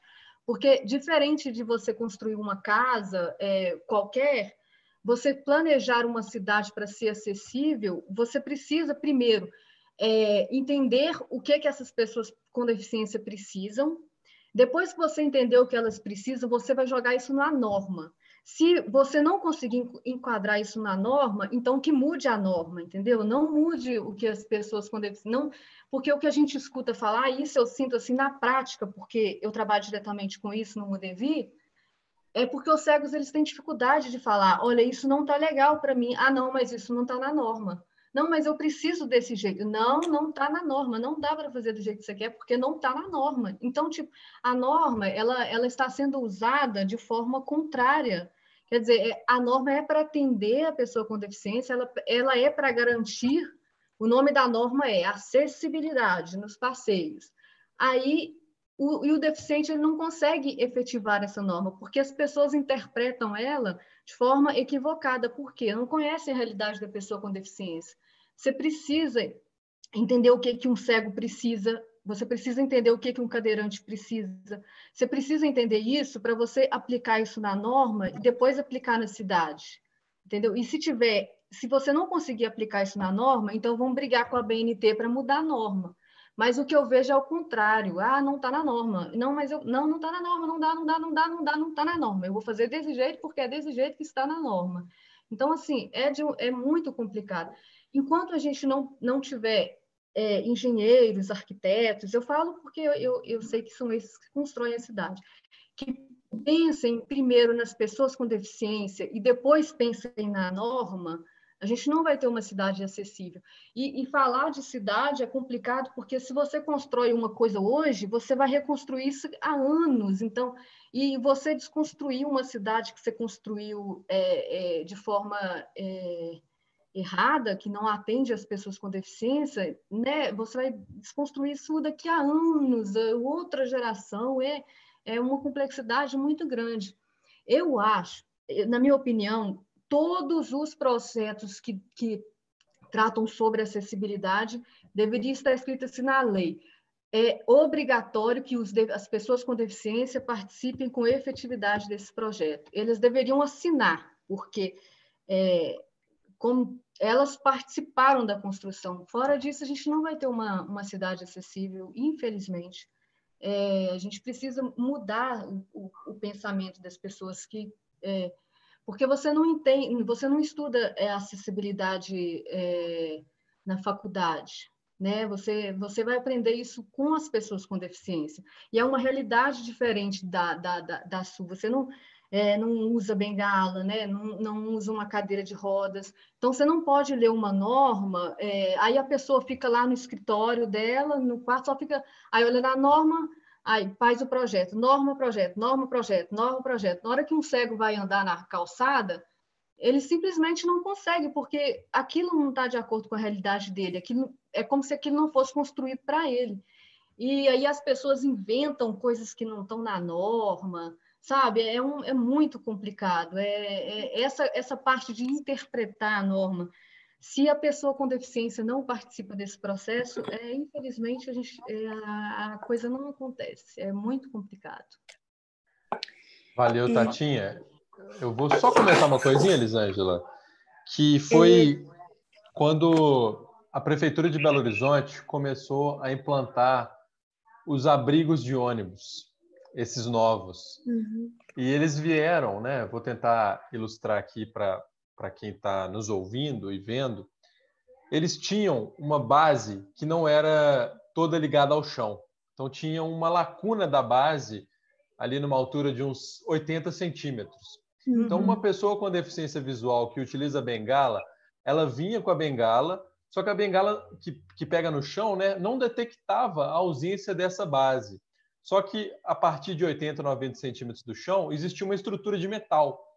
Então, né, é, o Mudevi, com uma luta muito, muito bonita, chegou para a BH Trans, que é a empresa de transporte e trânsito, e falou: olha, esse abrigo de ônibus não nos serve, porque ele está machucando as pessoas. E aí a prefeitura, é, de uma forma muito singela, é, no sentido, perdão, numa, numa atitude de correção de um problema que deveria ter, era muito simples se eles tivessem escutado as pessoas com deficiência visual, né? Colocaram Antes uma barra. Fazer, né? Exatamente, que é um pouco uhum. o que a uhum. Elisângela está nos colocando, né? A Tatinha. Uhum. Se eles tivessem escutado as pessoas com deficiência, né? É, no, antes de fazer o abrigo, isso não tinha sido um uhum. problema, né? E hoje ainda há abrigos em Belo Horizonte que não foram é, refeitos a partir dessa nova adequação é, que o Modevi trouxe de provocação. E aí, só mais uma coisa que eu fiquei pensando aqui, quando, é, não sei se foi Tatinha ou Elisângela que nos trouxe, que antigamente os botões, né, a butoeira, é, a ideia era que a butoeira viesse com botão, uhum. não uhum. ser contínua. O sonoro, é. E aí, se a gente tivesse agora essas botoeiras é, com, que não fossem contínuas, tivessem que apertar um botão, seria um uhum. problema ainda maior por conta da pandemia. A gente viu uhum. várias cidades em que é, esse alarme dos semáforos eles foram colocar, é, transformados em automáticos porque para as pessoas não apertarem o botão, uhum. né? Porque tocar nas coisas não, não é legal agora durante a pandemia. Então, foi uma luta do Mudevi que acabou funcionando bem, né, para esse momento pandêmico que a gente vive. Agora está aberto aí, fiquem à vontade para comentarem é, também. O, o, Guilherme, em relação a isso que você está dizendo, é, por exemplo, no caso do sinal sonoro contínuo, é, como eu disse, como eu ando muito, imagina eu, a minha bengala e a sombrinha, tá chovendo. Ou seja, eu tô com uma mão com a bengala, uma mão com a sombrinha. Como é que eu vou, além de achar o poste para poder apertar a botoeira, com que mão que eu vou apertar a botoeira? Então, são coisas simples, é, óbvias, que as pessoas que enxergam, que quando não estão, digamos, dispostas, não estão querendo, não, não se atentam para isso, né? E aí o Mudevi está aí, e acredito que o Lucas em Jaracaju e outras cidades do Brasil como um todo, eu acredito que tem assim deficientes dispostos a, a, dar essa contribuição, a dizer, olha, como é que vai ser com o butueiro, como é que o cego vai usar? É, em relação ao que o Lucas falou das legislações, que tem leis que são é, que, que, não são municipais, não é do governante A ou B, mas que são leis né, que, do Estado como um todo. Em Belo Horizonte existe o plano de, de, de, de diretriz, como nos, nas outras cidades, e o Mudevi, ele tem participado desse planejamento do município, tanto que é, hoje, se a gente tem o sinal sonoro, é graças a essa, é, essa dedicação do Mudevi, conquistando né, o, dire... É, a, junto à Câmara, junto ao, ao plano do município, para que é, a verba que fosse destinada à compra e à instalação desses sinais sonoros. O que a gente percebe é a dificuldade, é, a morosidade da, da, das coisas acontecerem, né? E também das pessoas entenderem a importância, quer dizer, o sinal sonoro ele facilitou, em se tratando de sinal sonoro, para o deficiente é, visual, ele facilitou é, para o idoso, né, que às vezes é, precisa de atravessar, então é um alerta para ele, a pessoa às vezes já está mais lenta, mais desatenta, então é um, um processo de inclusão não só para o deficiente visual. E e com isso a cidade ela se torna acessível. O que, o que a gente lamenta é a morosidade na, na, na, é, na implementação das leis, é, é, os trâmites que não ocorrem, e quando ocorre, ah, tá, então vamos ter que fazer uma licitação, mas só tem uma empresa no Brasil que vende sinal sonoro. Então, aí, quer dizer, são dificultadores é, que a lei muitas vezes é, nos atrapalha. E aí junta que às vezes os governantes preferem é porque lidar com deficiência Elisângela, é complexo. Sim. Licença, é só porque sua câmera desligou e aí Ai, você está falando e o pessoal do YouTube não vai te ver. Oh, meu Deus. Amiga. Não, fica tranquilo. tá tranquilo. E, é, bom, então pelo menos eu vou continuar falando. Vai lá, pode continuar. Eu não sei o que, que acontece, eu não fecho nessa câmera. Desligou Ai, de novo. Engraçado. Vai voltar. Tá, não está carregando? Fechado. Não, pronto. Pronto, já estou aqui. É porque eu sou bonita demais, aí tá todo mundo querendo me ver, né? Vamos pensar que é isso. Mas então, é, como eu estava dizendo, é, a, a, questão da legislação ela é morosa, né? E, e aí a gente a, a, questão do deficiente não é fácil é, é tudo muito complexo. Foi o que a Tatinha disse. O que serve para mim, que sou cega, às vezes não, é, não serve para o deficiente físico. Ou o que serve para o visual não serve. Por exemplo, eu não tenho problema com a máscara, o deficiente auditivo tem, porque ele precisa de ver muitas vezes o lábio do outro, né? E aí você tem que pensar nessas adversidades, nessas diferenças. Mas, enfim, é, é, uma, é uma batalha, eu não gosto muito da palavra luta, mas é, é uma busca que a gente está insistindo nela e que não é fácil. Ô, ô Guilherme. Oi. Tinha é... as fotos, né, que você queria mostrar. A hora que você quiser. Ah, sim. É, é falando, eu, eu falei dessa sensibilidade do, dos direitos da pessoa com deficiência, é, e aí falando dessa questão de sinal sonoro, eu lembrei que a gente conseguiu esse sinal sonoro aqui sem botoeira, né? Aí vem o CONTRAN e faz uma resolução que o, o sinal sonoro precisa de ter botoeira. Então, assim, começamos agora uma nova luta com o CONTRAN, para o CONTRAN mudar a resolução. E isso é, assim, complicadíssimo, né? Então, assim, quando você acha que as coisas estão é, caminhando, e então aí você tem, aí vai vem uma coisa que, entendeu? Você tem que estar o tempo inteiro é, de olho, atuando, porque é, é muito complicado. É, as pessoas com deficiência, elas. E, é, é, e ela não, não foi consultada, porque se tivesse, é lógico que um, um sinal com sem botoeira é, muito melhor do que o de botoeira, né? Mas aí tem essa resolução do CONTRAN e a gente está tentando atuar no sentido de é, alterar essa resolução para que o sinal sonoro não tenha a botoeira em todo o Brasil. Porque o que, que acontece? É como se Belo Horizonte estivesse fazendo errado, né? Para a lei, nós estamos errados. Teria que ter botoeira. E isso é um retrocesso, porque eu acabei de dar o um exemplo. Eu, a bengala sombrinha, ou eu, vamos supor que eu tenho um bebê, um filho. Como é que eu carrego meu filho, a bengala, e ainda vou apertar a botoeira? Não faz sentido. Aí você vê que a lei ela está errada, ela está pior do que a nossa realidade aqui. É não, difícil. Belo Horizonte está avançado, está tá, tá na frente. Né? Então, né? sim, a lei está pior que, né, do, que o, do que o que a gente tem aqui.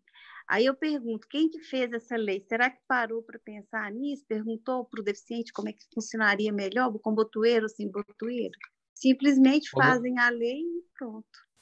Ô, meu legislador, queria te ouvir aí, ó, comentando um pouquinho sobre isso. Olha, é, vou tocar em dois pontos bem rapidamente. É, primeiro, a importância dos movimentos sociais, né, da união é, das associações, dos conselhos que defendem os direitos da pessoa com deficiência. Se realmente é, esses, essas instituições atuassem né, de uma forma mais presente, mais efetiva, como eu posso perceber aí pelo o que vocês estão falando do Modevi, né, faz a diferença. Porque são conquistas, por, menor, por menores que sejam, né, mas são importantes e fazem a diferença no nosso dia a dia. Aqui em Aracaju existe muita briga de poder, sabe? É um querendo ser melhor do que o outro, e aí não se tem aproximação. No caso, agora que está tendo um parlamentar com deficiência aqui na Câmara, nós tivemos um outro que foi uma pessoa cadeirante na década de 80, né? Então, eu entrei em 2013, então nós ficamos muitos anos aí com alguns vereadores fazendo leis importantes para a gente, leis de acessibilidade também, que garantiram alguns direitos, mas agora a gente tem uma pessoa com deficiência lá, né? E não, não se tem essa aproximação em termos de, opa, vamos nos unir aqui para lutar pelo semáforo sonoro. Ah, vamos nos unir é, para lutar pelas calçadas, né? Pelo piso tátil correto e tal, acessível, é, enfim, é, é, muito difícil isso, sabe? E a, e a outra observação que eu queria fazer é, dentro do que vocês comentaram, essa dificuldade de entendimento, né? Para que aquilo? Para que eu vou colocar um intérprete de Libras? É, como foi dito lá na Câmara, quando eu solicitei a questão da, dos intérpretes para a TV, é, me disseram bem assim, um rapaz formado em direito, inclusive, é, para que eu vou é, ter intérprete de Libras aqui se a pessoa surda não vem aqui? Ela diz, amigo, é, eu vou te responder devolvendo a pergunta. Se uma pessoa surda vier aqui, aqui é a casa do povo, e uma pessoa surda quiser falar com algum vereador, com algum servidor, buscar alguma informação, alguém aqui sabe Libras? Não. Então pronto, está respondida a sua pergunta, sabe? Às vezes essas pessoas que têm síndrome de, de empatia, é, deficiência de empatia, né, custa muito entender o porquê que a gente está reivindicando uma coisa. Acham que é privilégio, sabe? Acham que, que a gente quer se, se sair na, na frente de outra pessoa. Não, não é não. É direito nosso. Isso é tratar diferente o diferente, né? Então nós somos diferentes, nós temos necessidades é, diferentes, assim como um aluno, por exemplo, um aluno pode não ter deficiência física, sensorial ou intelectual, mas ele pode ter uma dificuldade de aprendizagem, é, de aprendizagem numa, numa disciplina, então ele tem é, uma, uma deficiência ali. Enfim, e, e, a maior delas, a, a, mais grave, é essa, né? Que é a da atitude, porque sem ela a coisa realmente não anda. Se já anda pouquinho, aí é, às vezes tem o lado também do, do jurídico, das leis, da, das liminares, dos mandatos de segurança. É tanto o recurso que se tem para o governante é, se dar bem, né? Porque entra, se alguém entrar com ação, por exemplo, Ministério Público ingressa com ação civil pública, aí é, o governante pode usar o, os artifícios aí da lei para ganhar tempo, ganhar tempo né? Ou seja, protelar o máximo que puder e aí a gente fica como, né? Lesado, prejudicado, absurdamente discriminado, porque negar acessibilidade é discriminação, já está no nosso estatuto da pessoa com deficiência, né? Enfim, mas é, são muitos desafios no nosso dia a dia ainda, infelizmente. Obrigado, Lucas. Eu vou só ler alguns comentários que estão chegando aqui. É, o Alex mandou agradecer ou pedir para agradecer a vocês pelas contribuições, pelo enriquecimento do pensamento, especialmente sobre é, o quanto a gente passa despercebido é, de algumas questões que para vocês, né, pessoas com deficiência visual, são são muito importantes e para uma pessoa que enxerga não tem uma relevância, né? E aí nesse sentido, a Juliana falou aqui que ela nunca tinha imaginado a importância de um piso tátil, que ela achou incrível saber dessa importância, né, a partir dessa nossa conversa. A Sônia disse que a importância da, das cidades inclusivas para todos, de fato, né, que é o que a gente está conversando aqui, que uma coisa que é inclusiva a pessoa com deficiência visual não necessariamente inclui uma pessoa em cadeira de rodas e vice-versa. É, o Ricardo, que inclusive está aqui no Zoom nos ouvindo, né, diz que a fala da, da Elisângela foi boa demais. É, o Carlos fez uma provocação dizendo que pedra portuguesa que não tem em Portugal, né? E que a gente fica com esse. É verdade. Então é um pouco isso. Já são oito e meia agora e eu queria que a gente Nossa. fosse um pouco indo caminhando para o final, né? Com uma desejo enorme que essa conversa continuasse num boteco. Assim como Patinha, eu estou sentindo falta demais de um boteco. Nossa Senhora. Nossa, não falo, viu? Mas eu queria ir é, começando de fora para dentro, Lucas já te agradecendo novamente, né? Que você falasse um pouquinho, é uma consideração final, mas o que, que você espera para os próximos quatro anos de um legislador, mas também de um gestor público, né? Um chefe de executivo e as respectivas secretarias e etc. no campo da mobilidade e da acessibilidade. Bom, é... em se falando de Aracaju, eu espero que após todo esse período né, que nós estamos vivendo agora, e a pandemia serve como desculpa até é, é, politicamente, né? Muita gente está se aproveitando dessa fase para é, se esquivar de obrigações e também, é, infelizmente, nós já temos algumas denúncias, né, por aí afora de desvio de dinheiro, enfim. É, inclusive, recentemente a Polícia Federal andou fazendo umas buscas aqui em Aracaju, no hospital de campanha e tal, mas deixa para lá. A gente espera que o tema da mobilidade urbana ele seja posto da forma que deve ser, sabe? Como uma política de, de Estado, sabe? Que se faça audiências públicas, né? ouvindo a população de fato, e que aquela, aquela escuta, que aquela audiência, ela sirva para alguma coisa e não para o gestor jogar politicamente dizendo ah foi do outro partido não serve eu não não vou botar para frente e tal quem manda na cidade não é o político é o povo né a cidade é nossa então todos nós temos direito à cidade isso não pode ser politizado né? É, então acho que essa deve ser esse deve ser o grande passo. É importante que algumas leis possam vir à Câmara, como, por exemplo, o plano diretor,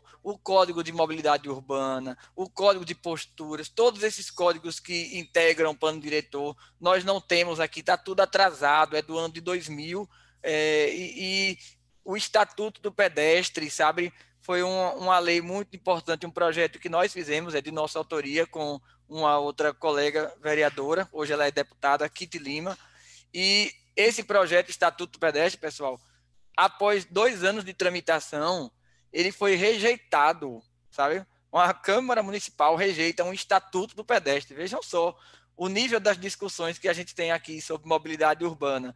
Então, que a próxima legislatura né, é, seja diferente e que esse tema seja tratado muito, de forma muito mais profissional, no sentido de despolitizada, né? que a gente não pode politizar aquilo que é de obrigação do Estado, do município, né, da, do governo federal.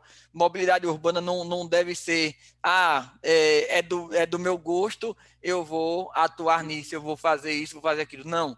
Todos os gestores devem fazer algo e com continuidade, com planejamento a longo, médio e curto prazo, né? Dessa forma, eu já encaminho meus agradecimentos aqui, é, Guilherme, sempre à disposição de você. Também. Foi uma honra conhecer as meninas, né, nossas parceiras aqui de live, e estamos à disposição também para trocar figurinhas. E quem sabe, né, quando possível, eu voltar a Belo Horizonte. Eu já fui aí para me operar, inclusive quando eu nasci é, dos olhos, né, me operar de glaucoma, e também já fui como músico para tocar no Festival de Arte Sem Barreiras. Meu velho, você vai ser muito bem-vindo. É, a gente tem uma história engraçada, né? Eu já pedalei com mãe de Lucas, né? Numa, numa incursão incrível que a gente fez lá em Aracaju.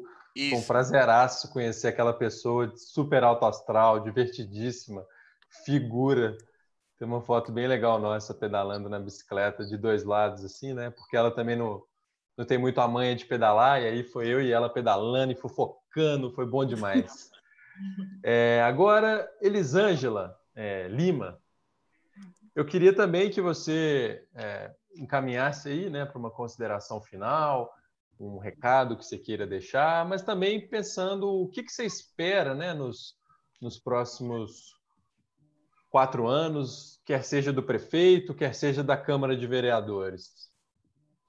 Bom, eu quero agradecer o convite, né? Esse espaço, eu acho que quanto mais a gente puder falar, quanto mais a gente puder dizer da, da do que, que, é o nosso dia a dia, né? Como as pessoas que participaram de, manifestaram aí que não tinha pensado nesses detalhes. Então, acho que quanto mais a gente puder falar sobre isso, é um ganho para nós deficientes. Então, fica aqui o meu agradecimento. É, enfim, eu, eu acho que o que o Lucas disse é o que a gente espera, né?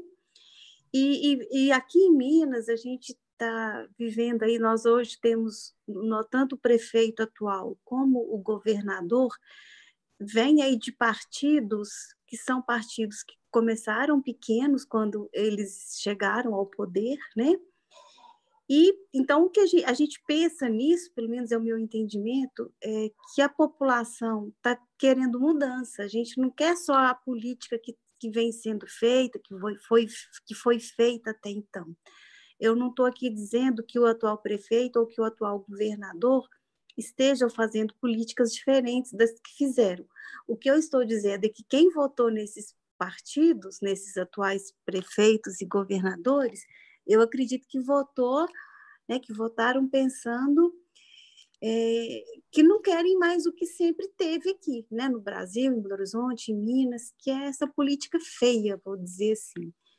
A gente quer isso, que esses governadores, que esse prefeito que for vir, né, que esses legisladores, vereadores aí que, que vão entrar, que eles venham para somar, que eles perguntem para a gente o que, que a gente quer, porque, com certeza, nós não queremos é, políticas ou, ou ações que vá contrariar a pessoa com deficiência física, auditiva, intelectual. É, eu não quero prejudicar o estudante, eu acho que a gente quer uma cidade melhor para todo mundo, porque se é melhor para o outro, acaba que é melhor para mim. Então, o que a gente mais quer, o que a gente já está pedindo, o que a gente continua pedindo é isso, que executivo e legislador pergunte para o deficiente o que, que ele quer.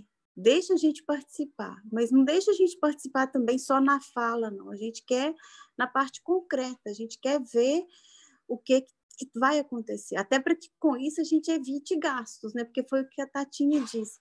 constrói, depois tem que ir lá quebrar tudo de novo, fazer de novo, e isso quando faz, né? Isso quando não deixa errado. Então é isso, fica aí esse convite para os legisladores, né, futuros, para os nossos prefeito futuro, executivo futuro, para que nos convide a dizer o que, que a gente quer, o que, que é melhor para a gente, é, para juntos a gente construir uma BH melhor. Obrigada mais uma vez e que Deus nos ampare nessa pandemia, né? Saúde, vamos manter a distância, apesar disso já ser uma coisa mais que dita, mas enfim, cuidem-se. Tatinha, vai lá, faz uma consideração final aí e, obviamente, né, dizendo, se você quiser, o que, que você espera de um legislador e de um prefeito é, nesses próximos quatro anos aí. É, eu, eu concordo com tudo que, os, os dois disseram, assim, plenamente. Eu pod, poderia aproveitar para mostrar a foto da pedra? Claro. Vou, vou projetar aqui, só um instantinho. Porque assim, eles já falaram tudo que eu queria falar, então eu acho que eu podia, é, aproveitar, né? Estou abrindo aqui. É, a da calçada, né? Na pedra... É, da pedra portuguesa. Ó, a gente está aqui com a que tem uma árvore e a do orelhão. Qual que você quer? Pode, pode, é, pode, pode deixar essa daí. Tá. Da árvore. Então, é o seguinte. Essa daí qual, Tatinha? Da árvore, eu vou falar o que, que é. Ah. é. É o seguinte. A, a, prefe... a, a, a Belo, Belo Horizonte, hoje, ele é dividi... ela é dividida em duas, duas áreas, né?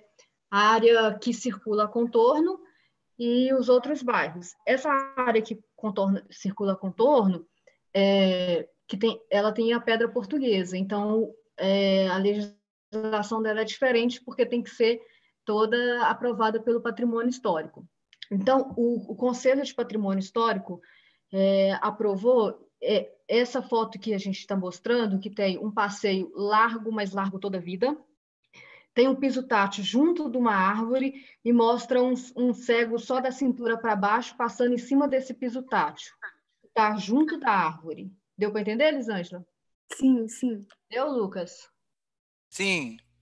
É, isso foi uma norma. É, isso, isso é a norma. Isso daí não é erro de execução. Isso é a norma. Porque a norma previu, previa assim, é, a pedra portuguesa vai ter dois metros, toda, toda, toda a calçada tem um desenho, e esse desenho tem um tamanho. Você tem que seguir esse tamanho. Depois que terminar esse tamanho da pedra portuguesa, você coloca o piso tátil. É, eles não conhecem a estrutura da cidade, deu no que a gente está vendo aí, que é o cego no mobiliário urbano. É, e aí a pessoa recebia uma notificaçãozinha na casa dela, obrigando ela a colocar a pedra portuguesa e obrigando a colocar o piso tátil dessa forma. Se ela não fizesse isso, ela era multada. É, foi uma luta muito grande do Mudevi, assim, é, de anos, né? Porque o Conselho de Patrimônio Histórico não mudava isso. Nós chegamos aí numa, numa sessão lá do, do, do Conselho e a gente chegou a ouvir de uma conselheira é, que a pedra portuguesa não poderia ficar onde que a gente queria trocar de lado, né? O piso tátil no canto do passeio e a pedra portuguesa onde que está o piso tátil. Mas ela falou, ela teve a coragem de falar para a gente que o, a pedra portuguesa não resiste, não resistiria a essa árvore, tipo, e o piso tátil resiste e o cego pode andar ali, né? De tão assim desrespeitoso que é o Conselho de Patrimônio Histórico quando é, se trata de direitos das pessoas com deficiência, porque você precisa preservar, você precisa conservar a história, mas você não pode deixar de respeitar as pessoas que estão aqui hoje, que precisam andar na cidade, precisam circular pela cidade. É, essa norma foi suspensa há exatamente quase há quase dois anos e até hoje o Conselho de Patrimônio Histórico não deliberou outra norma para do piso tátil. Então, nós estamos sem piso tátil quando se trata de pedra portuguesa. Quer dizer, é, o desrespeito é assim contínuo, não, não para não.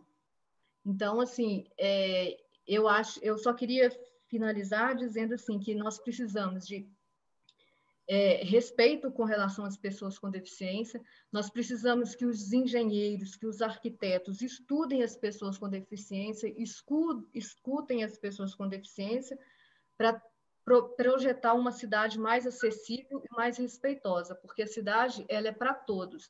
E quem está construindo essa cidade precisa conhecer a realidade de todos. Então é isso. Obrigado, Elisângela. Estou parando aqui de é, uhum. compartilhar a tela. Gente, já são aí 8h42, né? Uma hora e 40 mais ou menos que a gente tinha combinado de conversa. Eu quero agradecer imensamente de novo vocês três. É, vou fazer um print da tela aqui, de nós aqui. Pronto, para deixar guardado. Lucas, meu velho, boa sorte nessa sua nova incursão legislativa, né? nessa sua pré-campanha espero de coração que você seja reeleito. É, do lado de cá, né? Essa live, ela faz parte de um ciclo de debates nosso, de partilha, de conhecimento, a partir desse nosso desejo também de ocupar a Câmara Municipal, né? Com muita escuta. Acho que o que a gente aprendeu ao longo da vida aí é que é preciso ouvir, ouvir e ouvir e fazer, né? Que acho que Elisângela trouxe agora, né? Que não adianta só só ouvir, é, as pessoas precisam participar dos processos decisórios efetivamente para que se tenha mudanças. Então, esse é um compromisso que a gente está levando, né? É, eu agradeço oitava vez aqui a presença de vocês, esse tempo. O vídeo vai ficar gravado no YouTube, então convido todo mundo que está nos assistindo a curtir lá o nosso canal, né? Semana que vem tem mais um aulão, aí vai ser sobre cidades a pé e aí tem uma pessoa com em cadeira de rodas, Kátia, uma grande amiga, que vai também falar um pouco dessas, desse outro lado das, das dificuldades de se acessar a cidade. Então, agradeço Lucas, Elisângela, Tatinha, Mari, que está aqui, Lorena, Jair, Glicélio, Ricardo e todas as pessoas que estão no YouTube pela presença. Vou encerrar a transmissão agora e também vou encerrar aqui a gravação. Ando